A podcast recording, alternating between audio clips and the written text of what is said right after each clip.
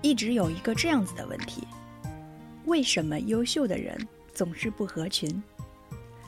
网上最经典的答案是：优秀的人也合群，只是他们合的群里没有你。想起了自己的一些故事。大一时，我遇到了一个非常有能力的学长，当时他是我们学校文学社团的负责人，交际能力强，发表过很多作品，运营着团队，有很多头衔，也有自己的报刊杂志。社团是一个靠兴趣组建起来的团体，尤其文学社，因此到后来人渐渐少了。留下了几个骨干成员，他对我们几个人非常好，带我们和一些画家、作家之类的人吃过饭。他教了我们很多社交礼节，也让我们以后和饭桌上那些老师多联系、多学习。我们兴奋地留了人家老师的手机号、微信号，之后也尝试着联系，然后就再没有然后了。记得当时我回到宿舍还炫耀了一番，今天我遇到了某某作家、某某诗人，心里想着以后好像可以和大神交流了。但事后想起来真是太年轻，啪啪打脸声还在耳畔，简直就是一个笑话。学长后来还问过我有没有和老师们多联系，我一脸苦笑说：“那是你的人脉，和我们没有半点关系呀，我还是踏踏实实努力吧。”那次以后才真正明白，原来社交是需要势均力敌的，实力不对等，就算我有别人的联系方式，我们也不可能平等的对话。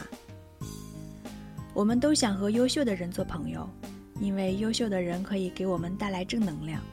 但在此之前，也不妨问问自己：优秀的人凭什么要和我们做朋友呢？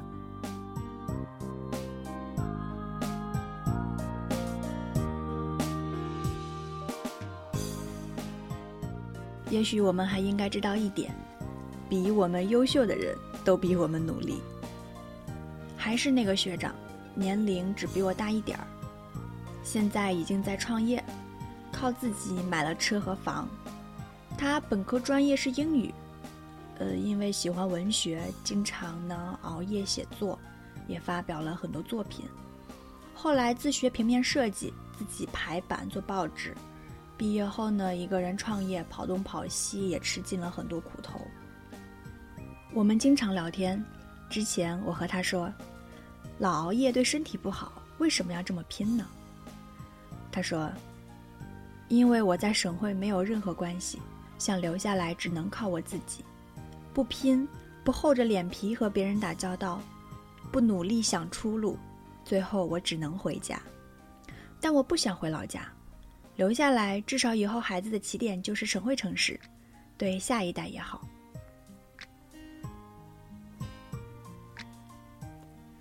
聊得越多，发现差距越大，实力上、努力程度上，最后都落实到精力和眼界上。从小到大，体会过太多次一步赶不上、步步赶不上的感觉。最开始可能只是学习成绩，我们没当回事儿。后来就是不同的大学，我们还安慰自己，努努力也是差不多的。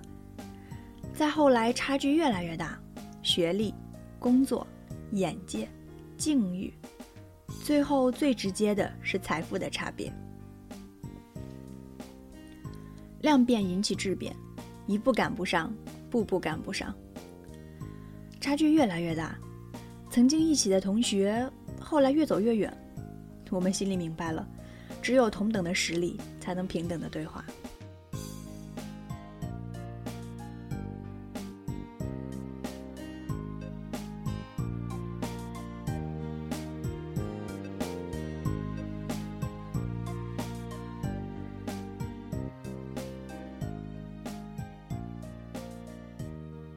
高中同桌在读英语研究生，最近我们打电话，他问我：“你为什么也想考研呢？”我回答了他一句看似随口，但却是心中所想的话。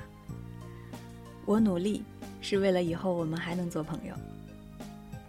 我们肯定都有过无话不说的朋友，最后变成了无话可说的经历。其实并不是忘了共同的回忆，而是境遇不一样了。情怀可以支撑一时，回忆完过去，无话可说的尴尬就来了。我们经常愿世界温柔以待，但世界的温柔有限，凭什么落到我们头上？我们经常想和优秀的人做朋友，想找合适的人度过一生，但在我们懒散时，优秀的人早已经大步向前了；在我们幻想时，合适的人早已经和别人好上了。爱情讲究门当户对，社交也讲究实力均等，不单物质上，还有精神上。所以，与其忙东忙西的参加各种聚会，不如自己踏踏实实的努力，因为当我们自己不够优秀时，即便认识再多优秀的人，也没什么实质上的交流。年轻的时候投资自己，才是最好的选择。当你有一天踏踏实实做出了成绩，你就会发现，世界突然对你温柔了很多。也只有当你自己变得优秀了，优秀的人才会选择和你在一起。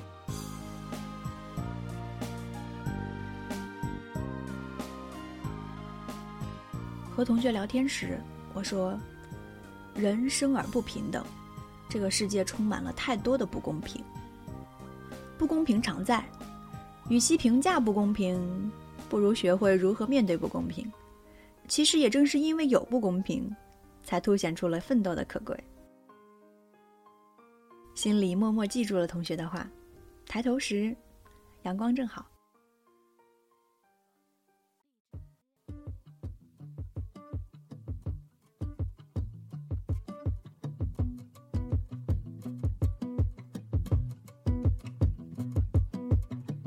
This was all you, none of it me. You put your hands on on my body and told me.